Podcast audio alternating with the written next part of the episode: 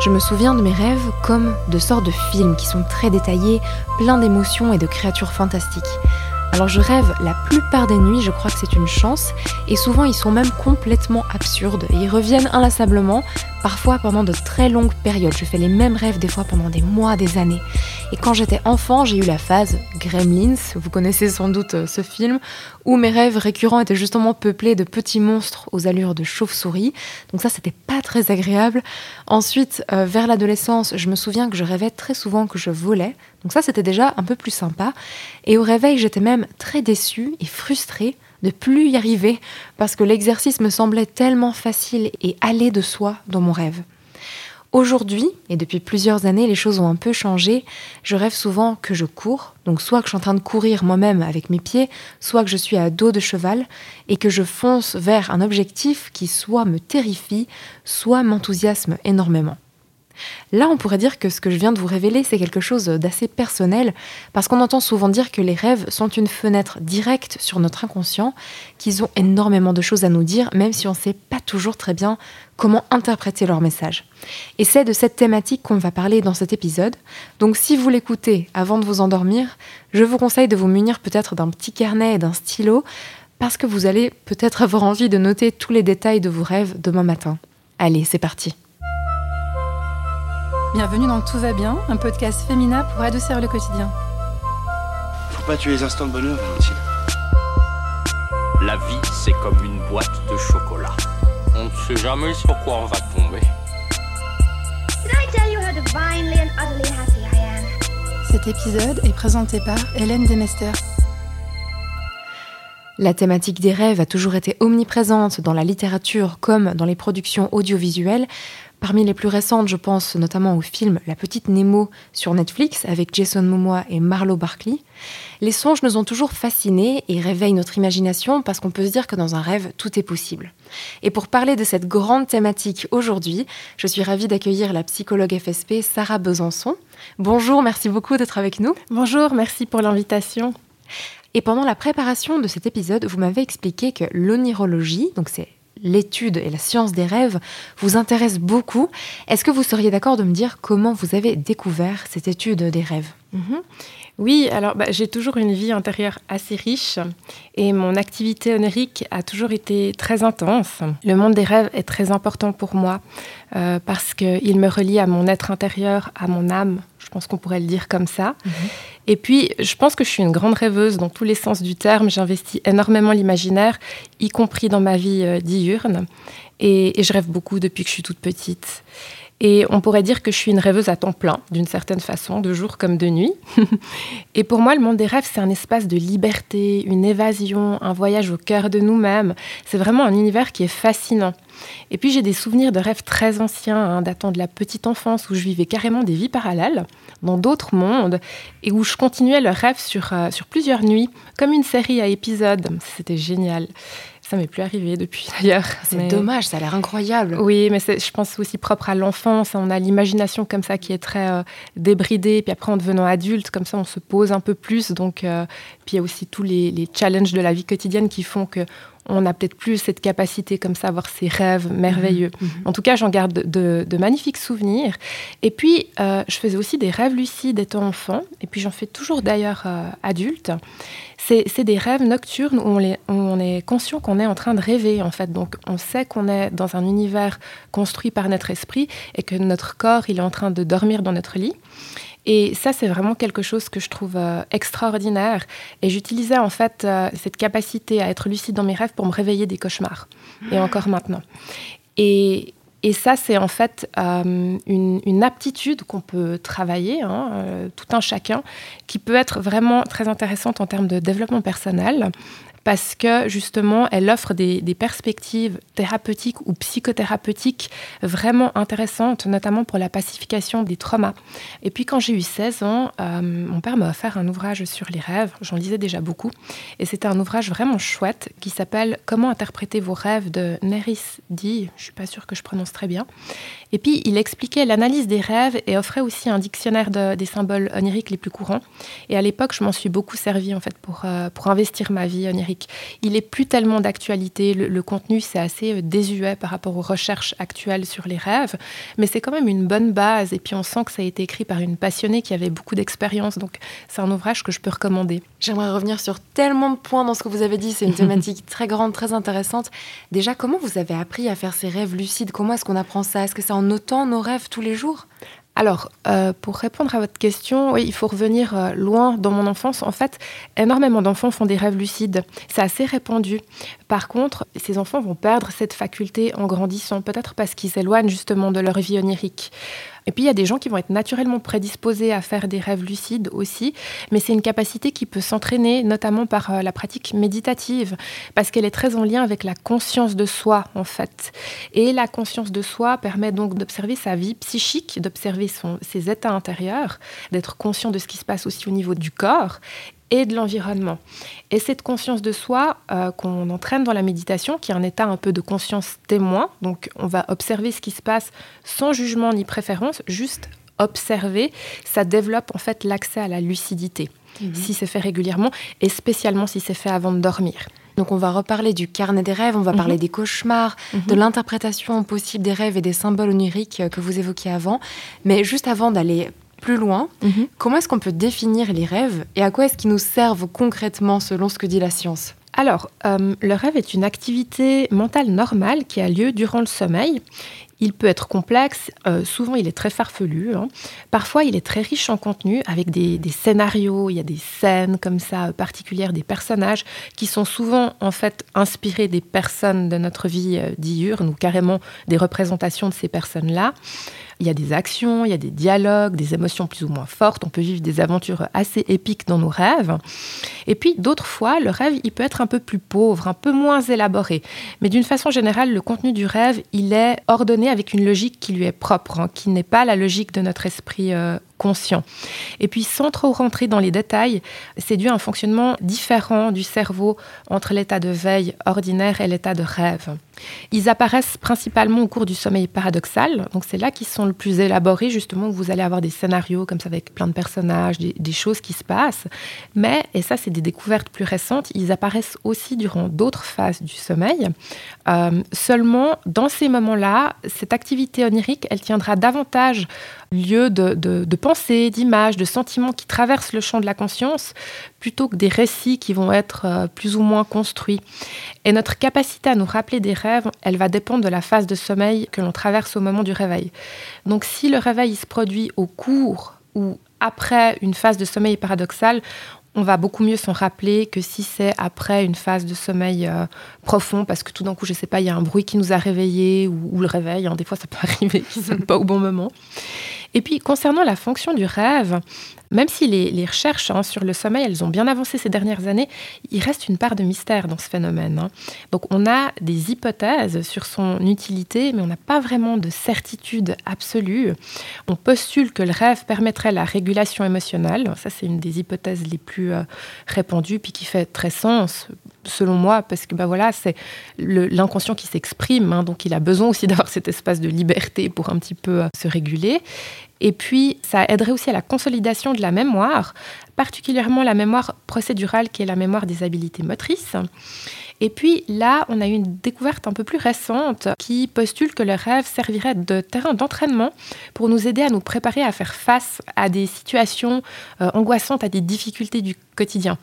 Et ça, ça me semble très sensé. Parce mhm. que le rêve, c'est une expérience immersive complète. Quand on est dans le rêve, on, vit une, autre réalité.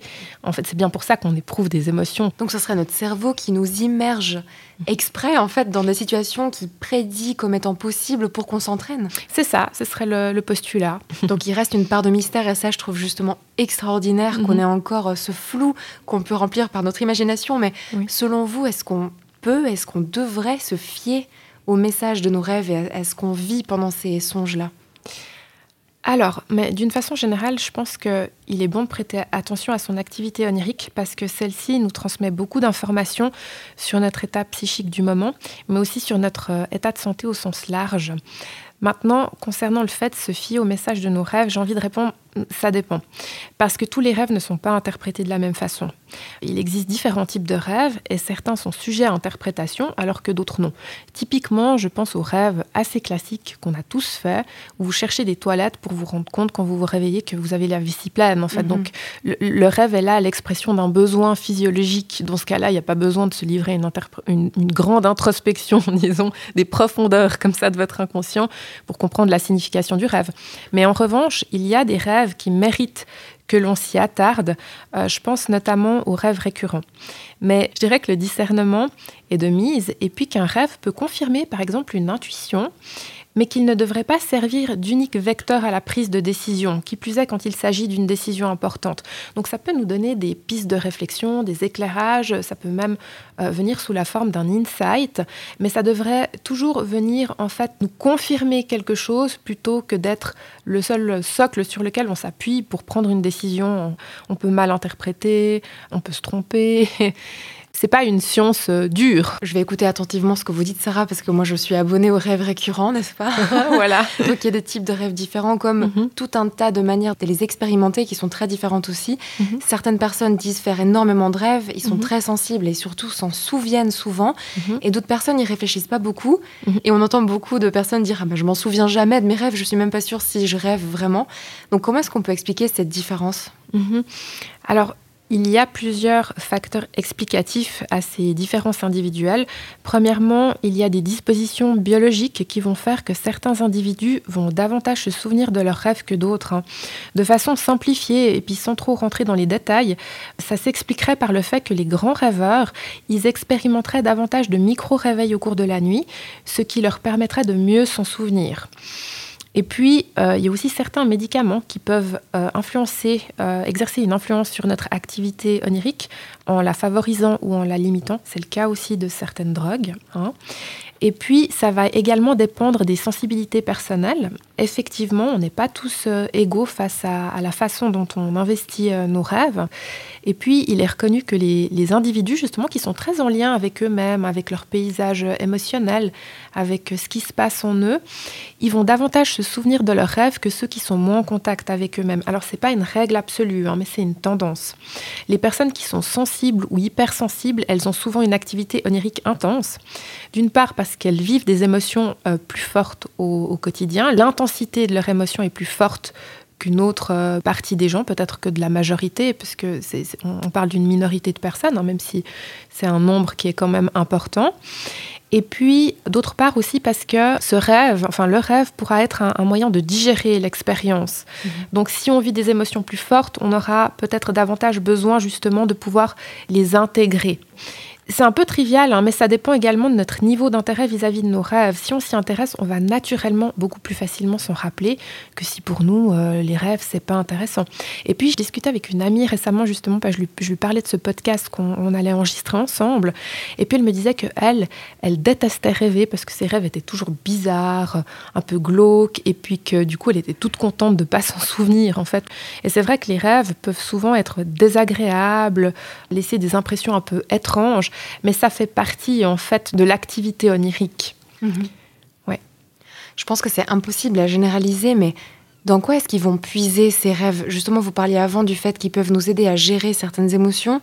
Moi, j'ai lu récemment que nos rêves contiennent un peu des échos d'émotions fortes qu'on a ressenties pendant la journée. Vous disiez avant que les personnages qui les peuplent sont inspirés des personnes qu'on connaît. Mhm. Si nos rêves, c'était une toile, ce serait quoi? Les tubes de peinture Il y aurait quoi dedans? Mhm. Mais je pense que c'est un mélange justement de, de différentes choses. Hein. C'est pas un élément unique. Il y a, comme vous l'avez dit, il y a des souvenirs, il peut y avoir des émotions, des impressions.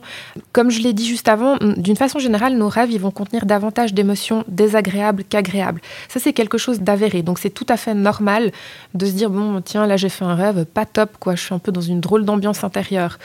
Probablement parce que les émotions désagréables sont plus difficiles à traiter, demandent peut-être plus d'énergie psychique pour être intégrées, ou simplement parce que la vie quotidienne, elle est faite de plein de challenges, et puis qu'on est rarement totalement en paix. Donc notre esprit, c'est aussi un, moyen pour lui d'évacuer hein, les, les frustrations de la journée, euh, les doutes. certains vécus qu'on n'a peut-être pas euh, pu suffisamment élaborer à l'état de veille, faute de temps. Ou parce qu'on les fuit et ensuite elles nous rattrapent pendant la nuit. oui, aussi. Oui, c'est notre inconscient qui peut-être nous ramène aussi à des choses qu'on veut pas voir la journée et puis qui nous dit Eh oh, euh, ça, ce serait peut-être bien de t'en occuper. Mhm. Donc c'est des informations. Vous disiez avant qu'il y a beaucoup d'émotions dans les rêves. Les émotions, c'est aussi des, informations. Et c'est là qu'intervient ce fameux carnet des rêves mhm. dans lequel on peut noter les images dont on se souvient au réveil, même si c'est une scène. Mhm. Parfois, moi, quand j'entends mon réveil, je me rappelle de tout. Ah Et puis au fil de la journée ou des heures, il n'y a plus rien. Ça s'évapore comme ça. C'est super frustrant comme de la fumée entre les mains. Donc, est-ce que ce genre de pratique de, noter, mhm. ça vous semble pertinent pour aussi construire une meilleure interprétation et une meilleure relation avec nos rêves? Oui, alors absolument. C'est vrai que le, rêve, c'est un, produit qui est très évanescent. Donc, euh, c'est tout à fait logique de se réveiller, puis peut-être d'avoir un souvenir frais du rêve. Et puis, si on avance dans notre journée, si on ne le note pas ou qu'on ne fait pas un gros effort pour s'en rappeler, il va comme ça s'évaporer, comme vous dites.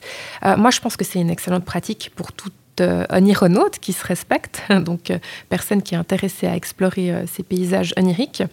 Je pense qu'on peut tirer de nombreux avantages à écrire ses rêves. Moi-même, j'ai un carnet de rêves aussi, donc depuis des années. Je les écris pas forcément tous, mais ceux qui me marquent, ceux qui sont récurrents, ça, je les note. Donc, d'une part, le carnet, il permet de se familiariser avec ces paysages oniriques. On peut commencer par repérer les symboles ou les rêves récurrents, les grandes thématiques qui habitent nos songes. Et puis, cela aussi peut permettre de se servir de ses rêves pour être euh, davantage aligné avec soi-même. Par exemple, on peut utiliser cette méthode du carnet de rêves pour poser des questions à son inconscient et voir ce qu'il a à dire sur le sujet qui nous préoccupe. Moi, ça, c'est quelque chose que je trouve juste génial.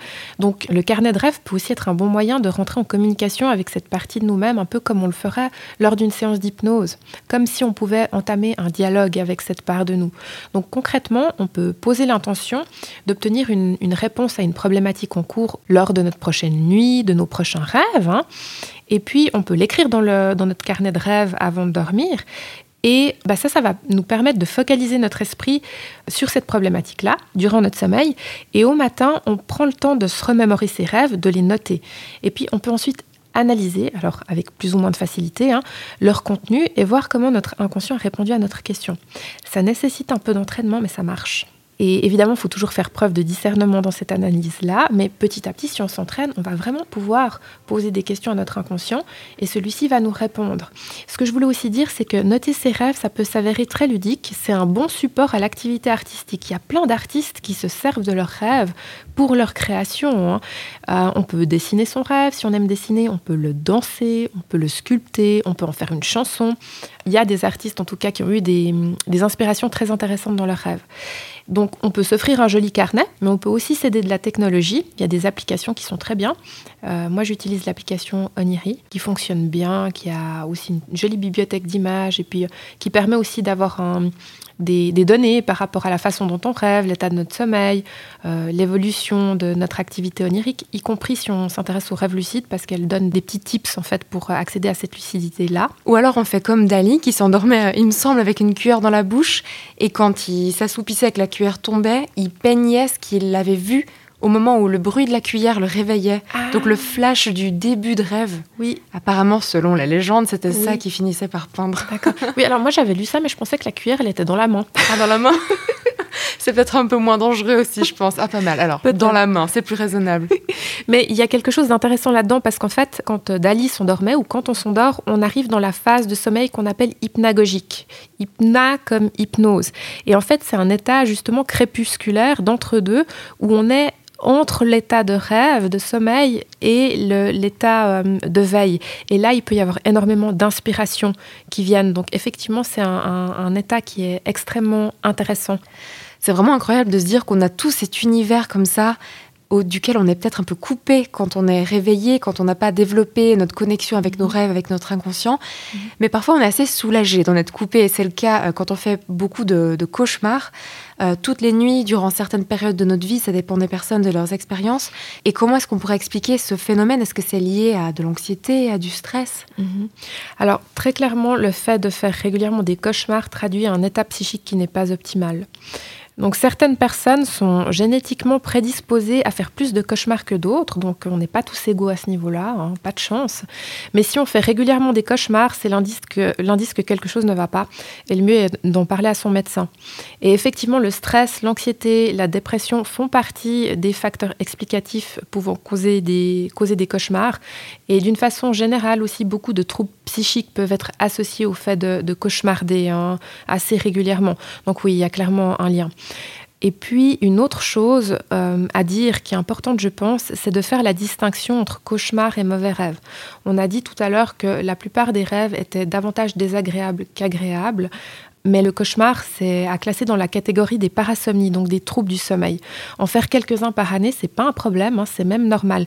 Mais si ça devient récurrent, il s'agit d'un trouble, et puis là, ça vaut la peine d'aller investiguer la différence entre mauvais rêve et cauchemar, c'est que le cauchemar, il va être émotionnellement beaucoup plus intense qu'un mauvais rêve. Donc souvent, on va se réveiller avec le cœur qui bat la chamade, on va être encore sous le coup de la peur et des fois, on, peine à se rendormir parce qu'on a peur, parce qu'on est comme ça fortement activé par cette émotion ou ces émotions du cauchemar. Un mauvais rêve, c'est un rêve qui est dérangeant, mais il n'est pas chargé en émotions aussi intenses. En faire régulièrement, à mon sens, c'est pas inquiétant parce que justement en fonction des périodes de la vie, du stress, de certains changements, notre inconscient il va plus ou moins travailler. Le cauchemar, c'est par exemple quand on se réveille en pleurant, qu'on a sué, qu'on a le cœur qui bat, qu'on a du mal à, à se rassurer pour se dire que c'était qu'un rêve. Oui, Absolument. Là, on est plutôt dans un cauchemar que juste un mauvais rêve, mhm. parce que c'est très intense de se réveiller comme ça, puis d'être comme ça sous le coup de l'émotion. Ça me fait penser aux terreurs nocturnes, justement, qu'on associe souvent à l'enfance et qui sont peut-être à un stade encore un peu plus intense que le cauchemar, c'est juste? Comme vous l'avez dit, c'est un phénomène qu'on va plutôt retrouver chez les enfants, même si certains adultes peuvent euh, être concernés, mais c'est beaucoup plus rare. Et puis on va expliquer après euh, pourquoi. La terreur nocturne ne fait pas partie du sommeil normal de l'enfant. Hein. Donc là aussi, comme les cauchemars, c'est à classer dans la catégorie des parasomnies, mais c'est quelque chose qui est rare et toutes les personnes ne feront pas des terreurs nocturnes au cours de leur vie, hein. contrairement aux cauchemars qu'on a tous expérimentés. Donc dans le cas de la terreur nocturne, c'est un phénomène qui survient au cours du sommeil lent, profond, et en général après un premier cycle de sommeil, donc soit environ après une heure, une heure et demie, après qu'on se soit endormi. Euh, mais elle peut aussi se répéter au cours d'une même nuit. Donc vous pouvez avoir plusieurs épisodes de terreur nocturne au cours de la même nuit. Et puis en général, ce trouble, il touche les enfants entre environ 4 et 12 ans. Et euh, il se manifeste de façon très impressionnante, effectivement.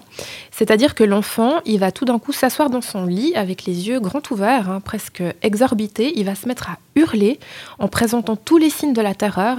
Il va transpirer, il va peut-être devenir un peu rouge, il va pleurer très très fort, il va avoir une respiration haletante comme ça, et il a l'air réveillé cet enfant, mais en fait pas du tout, il est en plein sommeil, euh, un peu comme lors d'une crise de somnambulisme, et d'ailleurs le somnambulisme c'est également un trouble du sommeil lent profond, on peut des fois retrouver ces deux troubles chez un même euh, sujet, mais pas toujours, et puis ces épisodes de terreur nocturne durent entre environ, encore une fois, 5 et 15 minutes. Et souvent, ils laissent les parents inquiets parce que c'est très impressionnant. Puis on se dit, mais qu'est-ce qu'il a, mon enfant? Mais en réalité, c'est une affection qui est bénigne et puis qui souvent est passagère. Euh, l'enfant, il ne s'en rappelle pas au réveil, il a une amnésie totale de ce qui s'est passé. Donc il ne se rappelle pas d'avoir été comme ça agité. Et le mieux à faire, c'est de ne pas lui en parler, donc ne pas lui dire tu te rappelles cette nuit. Euh, tu as eu ce moment-là, mhm. mais par contre, on peut essayer d'explorer avec lui s'il y a quelque chose qui le stresse ou l'inquiète. Et puis, sans rentrer dans des explications qui seraient un peu trop complexes, mais la terreur nocturne, ça exprime un état de conscience dissociatif. Donc, il y a certaines parties du cerveau qui sont endormies et d'autres qui sont en éveil. On sait que les états de stress du, quotidien ou des gros changements, un déménagement ou autre, ça peut euh, favoriser leur apparition, mais ce n'est pas non plus obligatoire. C'est souvent dû à des causes somatiques. Euh, par exemple, un déficit de sommeil, euh, de la fièvre, des problèmes digestifs qui peuvent venir perturber l'équilibre du rythme circadien de l'enfant, qui est encore fragile dans les, premières années de la vie, donc qui va être plus facilement soumis à des dérèglements. Et puis concernant les adultes, alors effectivement, il y a certains adultes qui peuvent faire des terreurs nocturnes, mais dans leur cas, quand il y a ces épisodes-là, la cause, elle est presque systématiquement psychologique. Mhm. Alors encore une fois, hein, je veux dire, euh, apprendre avec un, certain recul, mais c'est ce qu'on a constaté. Donc un adulte qui a des terreurs nocturnes, à qui on vient raconter, écoute, ben voilà, cette nuit, tu semblais euh, vraiment pas bien, là, ce serait bien d'aller consulter parce qu'il y a souvent un mal-être sous-jacent dont il faut s'occuper. Ça peut arriver par exemple chez des gens qui ont des traumas, hein, des, des stress post-traumatiques ou autres, on peut retrouver des terreurs nocturnes. On va passer maintenant à tout ce qui concerne l'interprétation des rêves. Donc c'est vrai qu'on peut lire et entendre tout un tas de théories différentes. J'ai par exemple entendu une fois, ça m'a marqué pour le reste de ma vie, je crois, que le fait de rêver qu'on perd ses dents, ou quelque chose à voir avec les dents, c'est un très très très mauvais présage, incroyablement macabre. Qu'est-ce que vous en pensez? Est-ce qu'on peut vraiment émettre ce genre de théorie en sachant que chaque personne va avoir une imagination et une expérience de vie différente qui lui est propre? Bon, pour ma part, je ne crois pas à ces théories toutes faites. Euh, vraiment pas. Justement parce que, comme vous le mentionnez, chaque personne est unique et va donc avoir un imaginaire qui lui est propre. Mais c'est vrai que quand j'étais plus jeune, j'ai beaucoup euh, exploré ces fameux dictionnaires de rêves parce qu'à l'époque, les ouvrages sur les rêves, en tout cas ceux traduits en français, c'était principalement des dictionnaires euh, oniriques. Mais j'avoue que j'ai pas vraiment été convaincue par euh, les interprétations qui étaient avancées, simplement parce que ça s'est rarement vérifié chez moi. Je dis rarement parce que à certaines reprises, je pouvais y trouver un sens. Mais, typiquement, ces rêves où on, perd ses dents ou qu'elles s'effritent, c'est absolument épouvantable. Mhm. J'ai encore des souvenirs très précis parce que j'ai beaucoup fait des rêves comme ça, en fait, où j'avais mes dents qui se désagrégeaient dans ma bouche. C'est une sensation absolument euh, horrible. Euh, ils sont souvent expliqués dans les dictionnaires de rêves, alors soit comme des présages macabres, soit comme des annonciateurs de phases de changement. Mhm. Et moi, j'ai beaucoup fait de rêves, des rêves où j'avais des, des, problèmes dentaires, si je puis dire, lors des phases de changement. Ça peut faire sens aussi comme interprétation, parce que finalement, qui dit changement dit stress. Et qu'est-ce qu'il y a de plus stressant que de rêver qu'on perd ses dents? Donc, dans certains cas, euh, ça peut être aussi finalement une forme de bon sens, de se dire que notre esprit va trouver quelque chose de plus ou moins créatif pour manifester un, état de stress. Mais je trouve aussi que dans une minorité de cas, ça peut offrir une piste de réflexion. Mais ce qui est davantage pertinent à mon sens, c'est de créer son propre dictionnaire de mmh. rêves. En analysant ses rêves et puis en comprenant sa symbologie euh, inconsciente personnelle. Cela étant dit, je trouve que l'onirologie, interprétée sous un prisme jungien, donc euh, je fais référence au psychiatre euh, suisse Carl Gustav Jung. Elle est très riche en perspectives et peut servir de bon support pour l'analyse des rêves, pour stimuler sa réflexion, mais c'est pas, ça va pas être une vérité absolue, hein, ces propositions jungiennes. Donc encore une fois, à prendre avec discernement, mais ça peut être intéressant.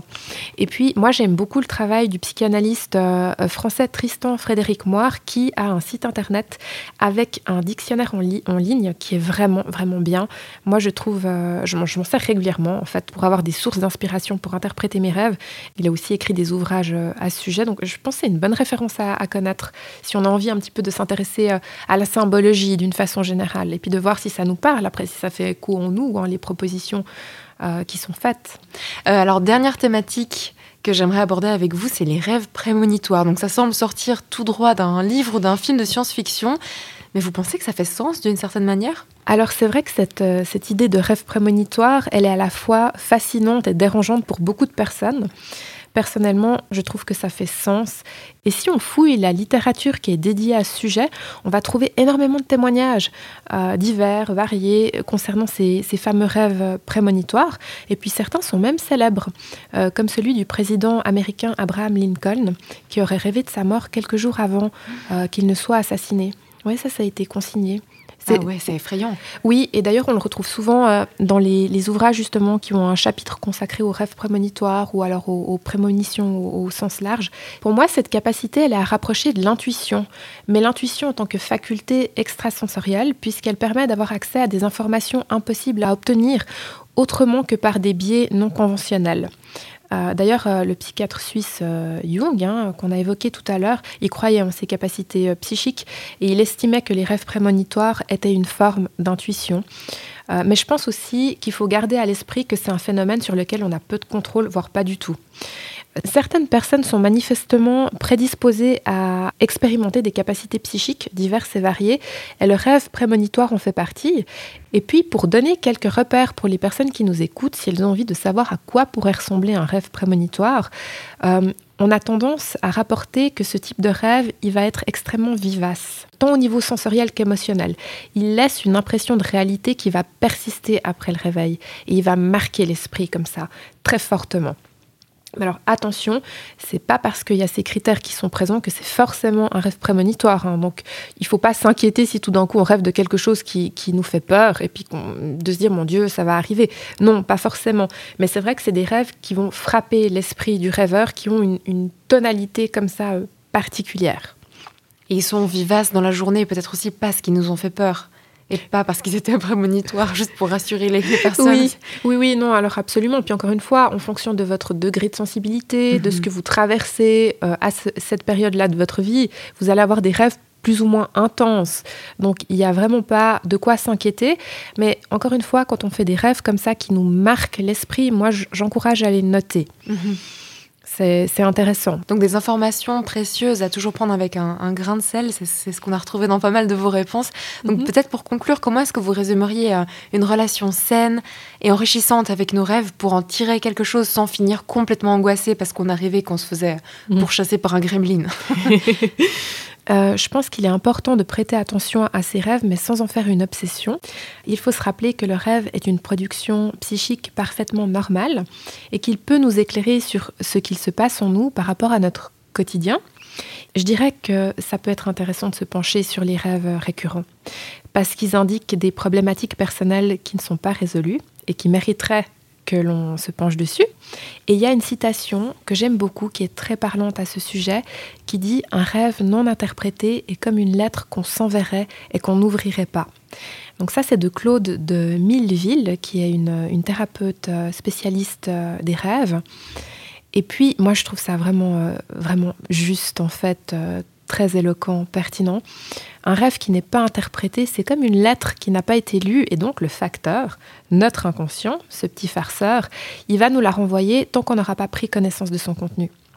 Donc si on s'entête à ne pas vouloir la lire, de lire cette lettre, il est possible qu'il emploie d'autres moyens pour nous faire passer le message. Par exemple, en créant des petits dysfonctionnements physiques, des maux de dos, des maux de tête, des maux de ventre, autrement dit en somatisant, ou alors en nous faisant revivre certaines situations plus ou moins agréables jusqu'à ce qu'on résolve ce qui a besoin d'être résolu. D'où l'intérêt de s'intéresser à cette partie de nous qui cherche à nous guider, à nous faire évoluer. Et, je crois profondément que notre inconscient, c'est une part très précieuse de nous-mêmes. Et il nous envoie ces messagers, donc les rêves, pour nous aider à avancer dans notre vie. C'est dans une dynamique évolutive. Donc après, à nous de choisir si on a envie de- d'en faire quelque chose. Et, et surtout, peut-être pour commencer, à nous de choisir de se mettre à l'écoute de ces messagers, donc des rêves. Merci beaucoup Sarah pour toutes vos réponses, pour toutes vos explications et pour votre présence aujourd'hui. Avec grand plaisir. Merci beaucoup à vous. Et merci à toutes nos auditrices et tous nos auditeurs pour votre écoute. On espère que cet épisode pourra vous aider à mieux interpréter et comprendre vos rêves. Et on vous retrouve tout bientôt dans un nouvel épisode de Tout va bien. D'ici là, surtout, prenez soin de vous et faites de beaux rêves.